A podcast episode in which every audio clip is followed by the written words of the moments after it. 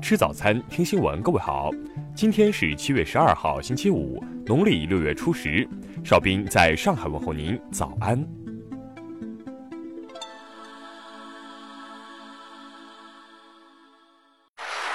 首先来关注头条消息：无脑粉丝竟拿国耻作梗，这样追星令人作呕。近日，一些流量明星的粉丝以国耻南京条约作梗，向自己心仪的明星表白。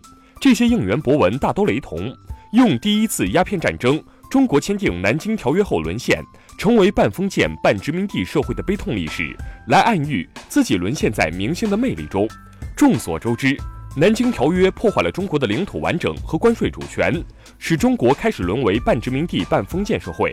作为中国惨痛近代史的开端，竟有如此多的粉丝用来作梗表白明星，简直是岂有此理！昨天这些内容被曝光后，你说我的南京条约成为了微博网友热议的话题，大家纷纷表示严厉谴责。经过调查，此类内容来源于键盘六六输入法 App，该 App 能够预置数量众多的与明星有关的文案，便于使用者复制后发布。带有南京条约的违规内容即出自此类预制文案。也有不少网友指出，强烈谴责该 app 的同时，无脑跟风使用不当措辞的粉丝也难辞其咎。听新闻早餐知天下大事。商务部十一号重申中美磋商立场，要达成任何协议，中方三个核心关切问题必须得到妥善解决。市场监管总局起草征求意见稿提出，网店刷好评、删差评将被行政处罚。生产销售假药等三十六种情形拟列入严重违法失信名单。司法部昨天表示，加快推进公共法律服务体系建设，预计到二零二二年，基本形成覆盖城乡、便捷高效、均等普惠的现代公共法律服务体系。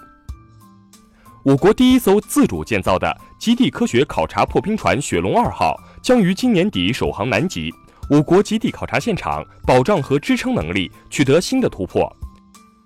六月以来，湘赣浙闽桂区平均降水量四百七十六点三毫米，比常年同期的三百一十五点四毫米偏多了百分之五十一，为一九六一年以来历史同期最多。十号，河南二十年后拦路打老师案宣判后，被告人常仁尧坚持认为量刑过重，已在看守所签署上诉状，将择日向法院提交。此前报道的二十五吨问题水泥卖到河南农村学校一事引发广泛关注。河南省鹿邑县已成立联合调查组，并称有调查结果后会对外通报。国民党全代会将于二十八号召开，除了正式通过台湾地区领导人提名人，还将讨论党章修正案。下面来关注国际方面的消息。美国贸易代表办公室十号宣布。根据美国一九七四年贸易法第三百零一条款，对法国数字服务税发起调查。当地时间十号，美国联邦众议院司法委员会表示，或将传唤多名特朗普政府官员，以调查特朗普是否曾妨碍通俄门调查。驻韩美军司令部发布文件指出，朝鲜二零一七年十一月试射的火星十五导弹射程能覆盖整个美国本土。俄罗斯空降兵部队十一号在克里米亚半岛举行大规模演习，两千四百名空降兵完成了空降和占领敌人军事目标的演习任务。朝鲜党报十一号在朝中友好合作互助条约签订五十八周年之际刊发署名文章，强调当前朝中关系正继承历史传统，顺应时代要求不断发展。乌克兰总统泽连斯基十号签署了一项关于在切尔诺贝利隔离区。为游客创造一条绿色走廊，以及取消拍摄照片和视频禁令的命令。调查显示，截至二零一九年一月一号，日本本土人口为十二点四七亿人，较二零一八年同期减少四十三万人，已连续十年减少，下滑幅度创历史新高。当地时间十一号，一辆客运列车在巴基斯坦南部撞上了一列货运列车，列车脱轨，造成至少十人死亡，六十四人受伤。下面来关注社会民生方面的消息。十一号，京沪高速泰州段发生一起交通事故，已致六人死亡，七人受伤。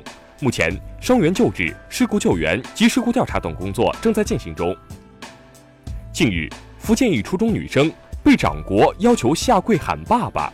十号，该中学回应称，已对实施欺凌的学生作出相应处分，同时涉事学生家长已向受害人赔礼道歉。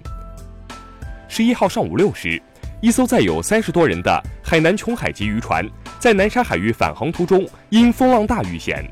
截至十三时，该船上三十二人已全部获救。